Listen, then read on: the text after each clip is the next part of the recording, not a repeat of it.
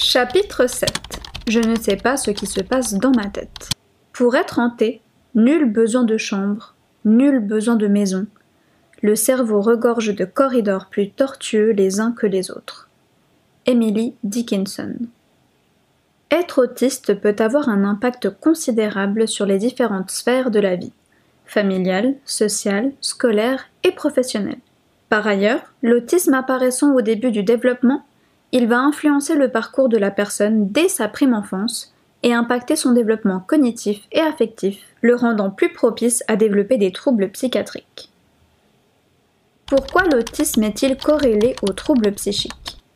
Tandis que certaines personnes pourront compenser pendant longtemps grâce à leurs compétences personnelles ou bien à un soutien du contexte, avec le temps, l'adaptation émotionnelle et psychologique aux demandes d'un monde moderne neurotypique peut devenir plus coûteuse et épuisante avec les sollicitations de la vie adulte, travail, relations sociales, etc. Sujet à une quantité importante de situations stressantes à l'âge adulte, de nombreux autistes présentent un risque élevé d'avoir des troubles psychiatriques, tels que la dépression, le burn-out ou encore l'anxiété.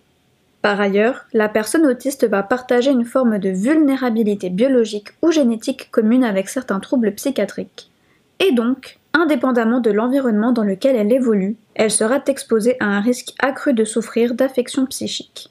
Ces trois facteurs expliquent pourquoi l'autisme est souvent associé à d'autres troubles psychiques, notamment à l'âge adulte. Ces troubles peuvent être divisés en deux classes, les troubles neurodéveloppementaux et les troubles psychiatriques.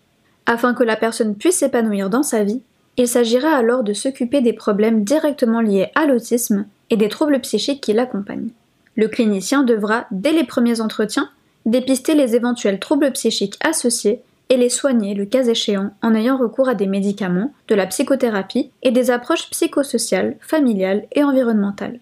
On estime qu'approximativement 70% des personnes autistes ont au moins un trouble psychiatrique associé et 40% deux ou plus. La présence d'un trouble associé a un impact direct sur les activités du quotidien et la qualité de vie chez les personnes autistes. De plus, les troubles psychiatriques associés peuvent accentuer les problèmes de l'autisme, comme augmenter l'anxiété sociale par exemple. S'il est déjà reconnu qu'il est difficile de diagnostiquer un autisme chez un adulte, imaginez combien il va être difficile de diagnostiquer un trouble psychique associé. Et pourtant, cela est crucial de le faire, car non traité, la pathologie associée peut considérablement handicaper l'individu autiste.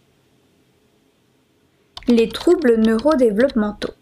Les troubles neurodéveloppementaux associés sont tous des troubles apparaissant dans l'enfance ou au cours du développement, et qui normalement vont, comme l'autisme, être présents tout au long de la vie de la personne troubles de l'apprentissage et de la coordination motrice.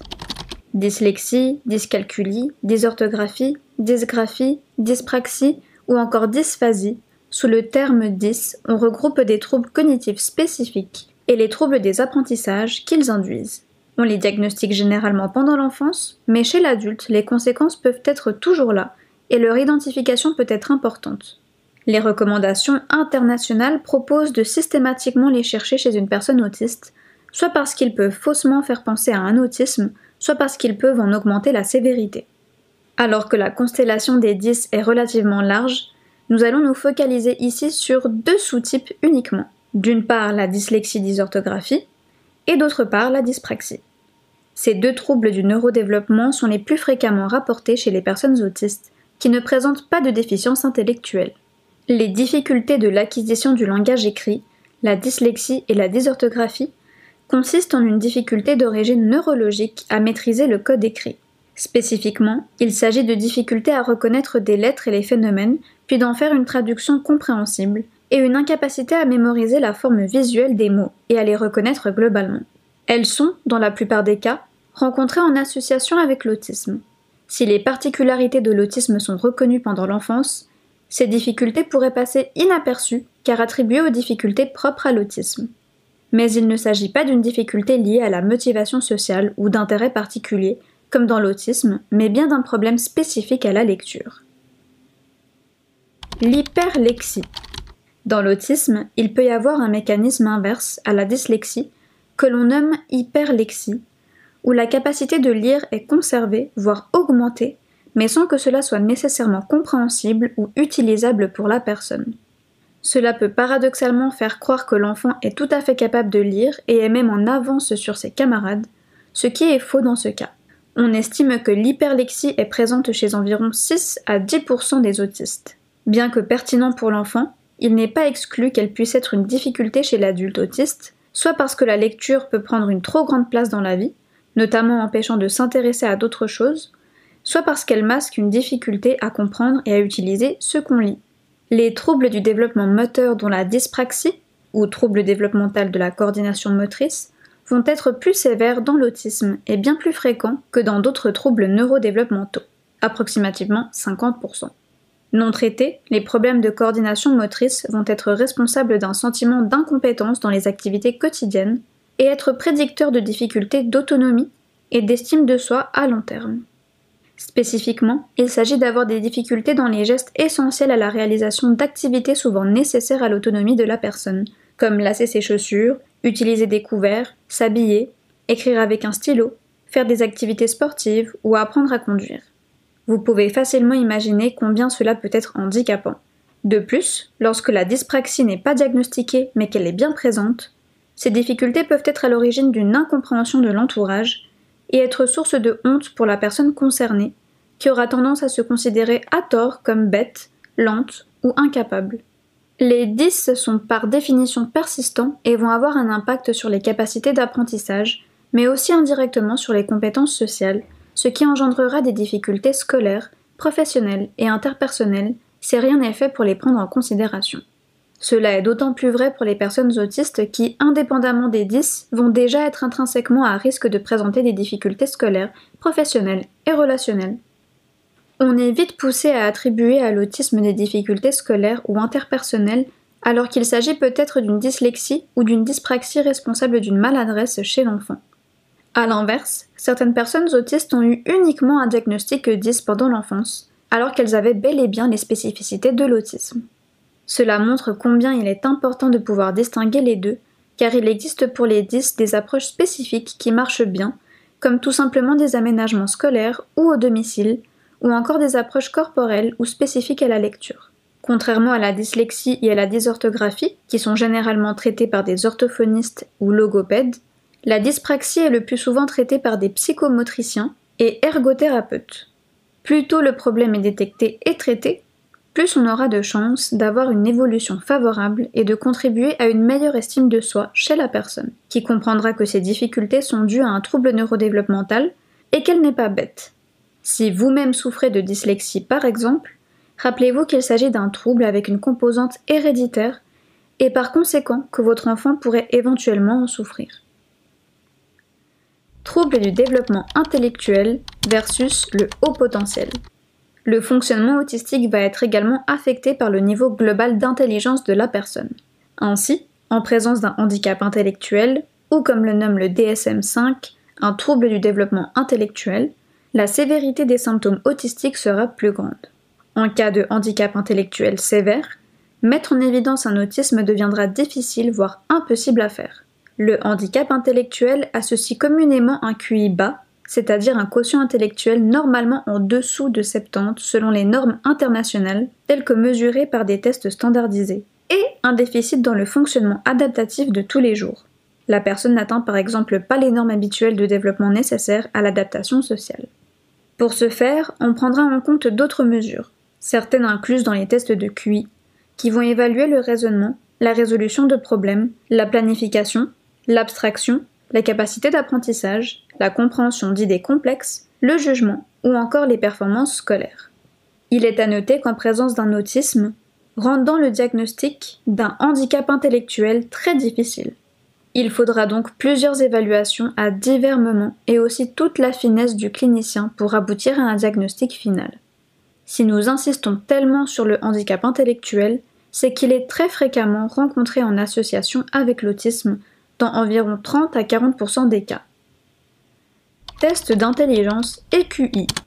Il est difficile de mesurer l'intelligence, qui sur le plan scientifique est un concept assez flou, étant la résultante de l'ensemble des fonctions cognitives, telles que le langage, le raisonnement abstrait, la planification, la mémoire ou encore la rapidité. Depuis plus d'un siècle, des tests ont été conçus pour la quantifier, Le QI est l'échelle numérique sur laquelle on rapporte les résultats des tests. Cette échelle est étalonnée sur la population pour chaque classe d'âge. Cela veut dire que 50% de la population aura plus de 100 et environ 2% plus de 130. Si les tests sont reproductibles et prédisent assez bien, par exemple, les capacités scolaires, ces tests ont cependant leurs limites. Sur le plan scientifique, ce sont des construits qui n'ont en eux-mêmes pas de base biologique et il est plus pertinent d'étudier des fonctions cognitives plus spécifiques. Sur un plan pratique, ils ne mesurent qu'une partie des capacités intellectuelles pertinentes et ignorent par exemple les compétences sociales, émotionnelles et la créativité. Dans l'autisme, du fait des spécificités marquées, les tests peuvent être parfois difficilement interprétables. Par exemple, des scores peuvent être très variables en fonction de la tâche cognitive utilisée.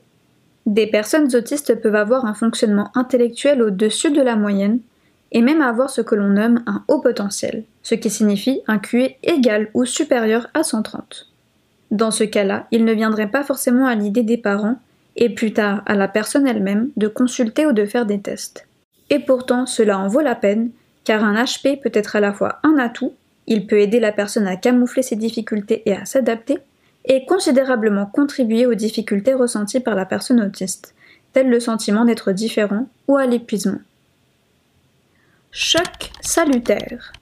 Robert s'est toujours ennuyé en cours, que cela soit en primaire ou plus tard au lycée. Il s'est aussi toujours ennuyé avec les autres, ne comprenant pas les futilités de leurs discussions. Comment peut-on passer du temps à discuter de fringues ou de voitures? Ça n'a aucun sens. Il y a tellement d'autres choses plus intéressantes. Petit à petit, N'en pouvant plus et se mettant facilement en colère avec les autres quand il ne voulait pas passer du temps avec lui pour discuter de choses sérieuses, il s'est isolé et n'a plus d'amis proches. Si l'autisme peut expliquer une partie de ses difficultés, Robert est un HP. Au test de QI qu'il a récemment passé, il a obtenu un score de 143. Cela lui a fait un choc qui lui a permis de réaliser qu'il était depuis bien longtemps en décalage avec les autres, et pas uniquement à cause de son autisme. Ce fut un soulagement pour lui de faire ce test. Comme dans la situation de Robert, quand le HP est associé à l'autisme, il pourrait y avoir une souffrance car le HP augmente indirectement une partie des difficultés liées à l'autisme, comme les difficultés interpersonnelles et sociales ou encore les difficultés à réguler les émotions. Trouble du déficit de l'attention avec ou sans hyperactivité.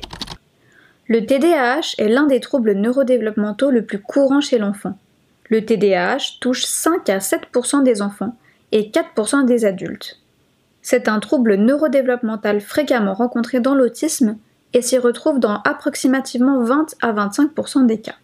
Le TDAH se caractérise, comme son nom l'indique, par des difficultés d'attention, comme la peine à lire un livre sans se laisser distraire, des oublis fréquents, la perte d'objets, des difficultés à rester longtemps concentré sur une même tâche, l'ennui, etc mais aussi de l'hyperactivité et l'impulsivité, comme le besoin de bouger, de la difficulté à rester tranquille, une tendance à beaucoup parler, un sentiment d'impatience, une tendance à interrompre les autres, une tendance à prendre des risques inconsidérés. À tout ça s'ajoutent des difficultés à réguler les émotions.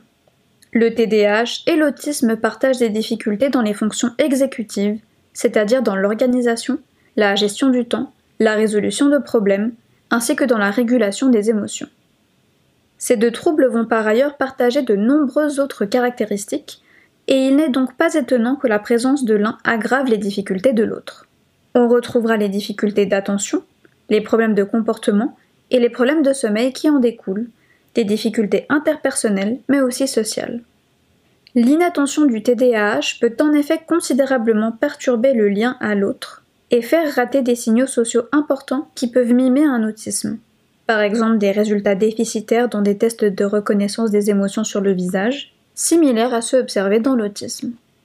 Les réactions impulsives, comme l'intolérance à la frustration ou les crises de colère, lors d'interactions sociales vont aussi être caractéristiques des deux entités. Le TDAH, comme l'autisme, est un trouble neurodéveloppemental apparaissant dans l'enfance. Il aura de ce fait un impact non négligeable sur le parcours scolaire, familial puis professionnel de la personne qui en souffre. Dans le cas de l'autisme, le trouble de l'attention risque de ne pas être détecté et les difficultés propres au TDAH seront souvent mises sur le compte de l'autisme. Et pourtant, traiter tôt un TDAH est essentiel car, comme mentionné ci-dessus, Ce dernier contribue dans la plupart des cas à rendre les difficultés liées à l'autisme plus sévères. Il existe diverses approches qui marchent bien pour le TDAH, soit pharmacologiques, avec en première intention les psychostimulants, soit ergonomiques ou encore psychothérapeutiques. Chez l'adulte, les traitements pharmacologiques sont les traitements de premières intentions et ils marchent dans 70% des cas. Cela vaut alors le coup de se faire tester et traiter le cas échéant. Les troubles psychiatriques. Les troubles psychiatriques vont consteller le parcours de vie d'une personne autiste. Contrairement aux troubles neurodéveloppementaux, ceux-ci vont apparaître au cours de la vie de la personne, soit dans l'enfance, soit dans l'adolescence, soit à l'âge adulte. Et comme pour les troubles neurodéveloppementaux, il y a un risque pour qu'ils passent à la trappe, leurs symptômes pouvant être expliqués par l'autisme, pour un clinicien non averti. Pourtant, comme pour les troubles neurodéveloppementaux, ces troubles psychiatriques associés vont accentuer les difficultés liées à l'autisme. S'ils sont traités, l'individu autiste verra sa qualité de vie considérablement améliorée. Il est à noter que chez les adultes autistes qui n'ont pas eu besoin d'un soutien particulier et qui ont donc de grandes capacités d'adaptation, les troubles peuvent émerger assez tardivement, quand les exigences dépassent leurs compétences d'adaptation. Bon nombre d'adultes autistes sont ainsi amenés à consulter une psychiatre en raison de syndromes anxio-dépressifs, et ce n'est que dans un second temps qu'on met en évidence un autisme. Troubles anxieux. L'anxiété de manière générale est omniprésente dans l'autisme. 30 à 40% des enfants et des adultes s'en plaignent. Elle peut se présenter sous toutes ses formes troubles anxieux généralisés, phobie sociale, agoraphobie ou encore phobie spécifique comme par exemple la phobie des araignées, ou encore les TOC. Troubles anxieux généralisés. Elodie est constamment anxieuse, pour pas grand-chose, elle se fait du souci dès que cela ne va pas dans le sens qu'elle avait imaginé, parfois même sans bonne raison. Elle se sent aussi vite oppressée dès qu'elle doit sortir de chez elle, et il lui est même arrivé de faire une attaque de panique. Elle a finalement décidé d'éviter de sortir de chez elle et d'aller dans des magasins en période de pointe. Cela l'arrange par ailleurs beaucoup, car étant autiste, elle est très sensible au bruit et ses sens sont toujours trop sollicités lorsqu'elle doit se rendre dans un endroit avec trop de monde. Mais sa peur de la foule et ses angoisses permanentes commencent à la handicaper et elle est allée voir un médecin. Ce dernier a diagnostiqué un trouble anxieux généralisé ainsi qu'une phobie et lui a proposé dans un premier temps une psychothérapie d'orientation cognitivo-comportementale pour réapprendre à s'exposer à ses peurs et finalement les apprivoiser.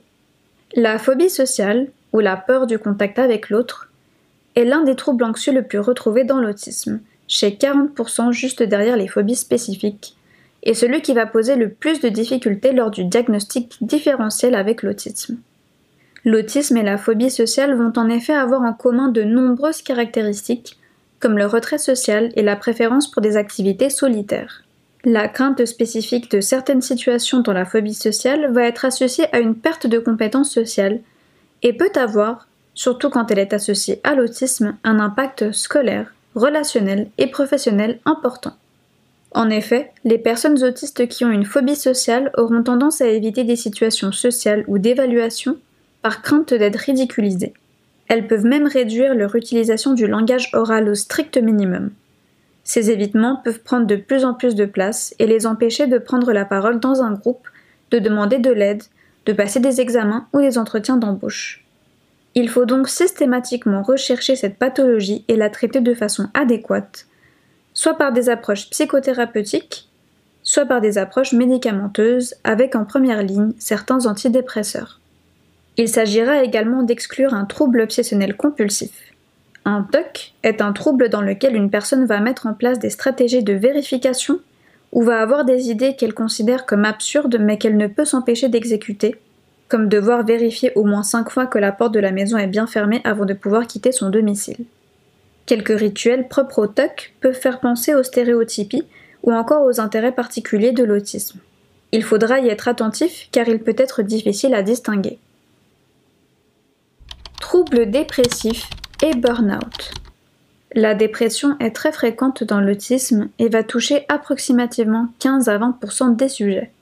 Elle est souvent la conséquence soit directe, soit lointaine et indirecte des maltraitances, du harcèlement scolaire et autres difficultés environnementales vécues lors du développement de l'enfant puis de l'adolescent autiste.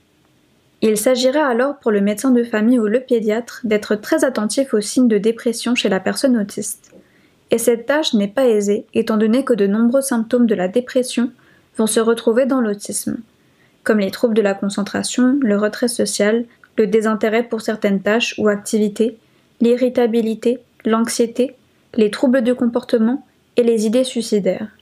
Il faudra veiller à ne pas systématiquement attribuer le désintérêt pour telle ou telle activité ou encore des problèmes de comportement à un autisme.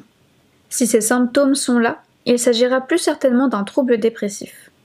Trouble du sommeil, perte d'appétit, humeur dépressive persistante, culpabilité excessive, estime de soi pauvre, faible énergie, etc.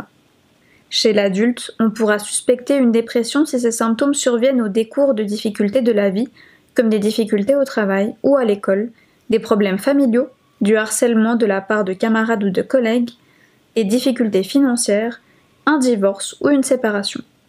Dans l'autisme, il n'est pas exclu qu'une dépression survienne au cours d'un épuisement professionnel, familial ou social. Ce cas de figure est même très courant, l'individu ayant dû faire des efforts considérables pour camoufler ses difficultés vis-à-vis de son entourage, ce qui à long terme l'a épuisé et rendu incapable d'utiliser ses mécanismes habituels de compensation. C'est le burn-out. Que cela soit un burn-out ou une dépression, il s'agira à nouveau d'adapter l'environnement en conséquence et de proposer un traitement soit psychothérapeutique, soit psychopharmacologique. Ne pas traiter une dépression court le risque de voir celle-ci se chroniciser et de la rendre plus difficile à traiter, car plus elle s'installe, plus vous pouvez vous habituer à elle. De plus, la dépression a un impact important sur la qualité de vie de la personne. Il est essentiel de ne pas négliger la présence d'une tristesse, d'un épuisement, ou bien d'une perte de motivation atypique pour vous, car bien que la dépression nous donne l'impression que rien ne peut changer dans nos vies, elle est en réalité tout à fait traitable et évolutive. Trouble bipolaire. Le trouble bipolaire est un peu plus fréquent chez les autistes, environ 5%, que dans la population neurotypique, bien qu'ici encore les données soient divergentes. Le trouble bipolaire se caractérise par l'alternance de phases de dépression, similaires à celles décrites ci-dessus, et de phases où l'humeur est haute, se caractérisant par de l'euphorie et parfois de l'exaltation, ou de l'irritabilité excessive, notamment chez les jeunes. Ces phases d'humeur haute ou d'irritabilité sont dénommées manies ou épisode maniaque. Outre l'euphorie et les idées de grandeur, on retrouve classiquement dans cette phase une diminution du besoin de sommeil, de l'hyperactivité avec troubles du comportement, la distractibilité, la prise de risque, comme des achats compulsifs, des dépenses d'argent excessives, etc. Notons qu'il s'agit bien ici d'épisodes et qu'il y a donc un début et une fin à ceux-ci. Il est alors plus facile, bien que la confusion puisse exister, de faire le diagnostic en présence d'un autisme qui, lui, est par définition chronique. Et c'est en général l'entourage qui va alerter les soignants en présence de comportements inhabituels. Il est là aussi important de soigner le trouble bipolaire étant donné son impact sur la qualité de vie de la personne autiste. Le traitement d'un trouble bipolaire consiste dans la plupart des cas en une approche intégrative combinant psychothérapie et médicaments stabilisateurs de l'humeur. Schizophrénie. Comme pour le trouble bipolaire, il est difficile de savoir si la schizophrénie est plus fréquemment rencontrée dans l'autisme qu'en population neurotypique. À côté des symptômes dits psychotiques de la schizophrénie, délire et hallucinations, que l'on ne retrouvera pas chez un autiste, il peut y avoir, au début de la maladie ou dans sa phase prodromique, des manifestations qui peuvent faire penser à un autisme. Un retrait social, un désintérêt ou un intérêt restreint, des croyances atypiques et des troubles du comportement avec quelquefois des stéréotypies. Faire la part des choses n'est pas toujours aisé, et parfois seule une observation dans la durée permettra de trancher entre un autisme et une schizophrénie.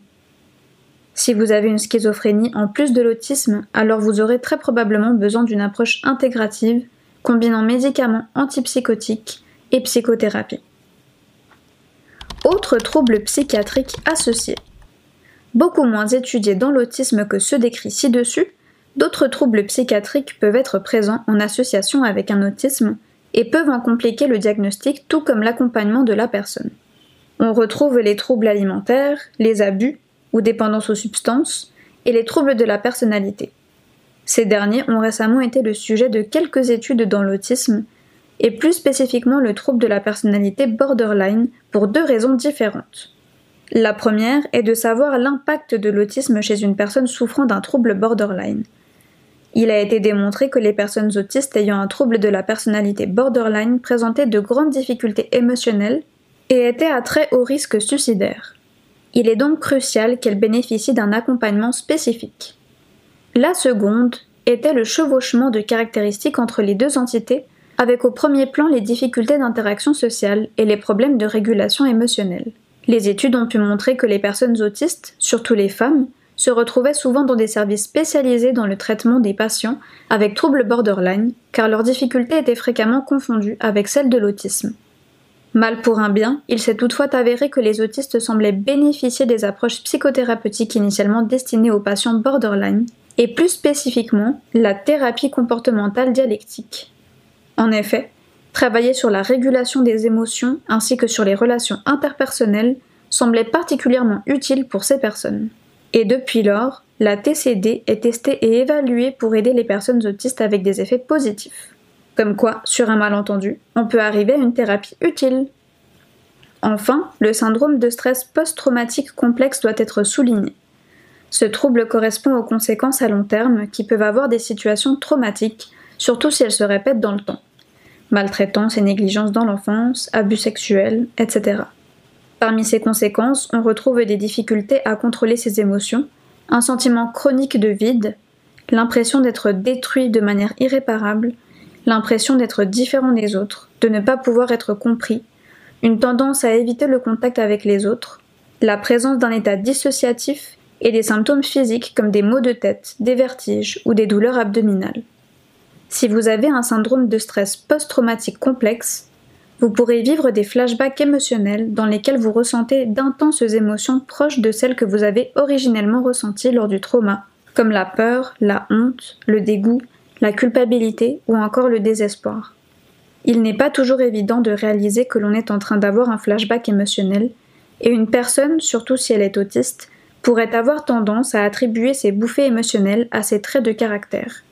Si vous avez été victime d'un traumatisme dans l'enfance, surtout si le traumatisme a été répété dans le temps sur une période relativement longue, et que vous êtes une personne très émotive, posez-vous la question d'un syndrome de stress post-traumatique complexe.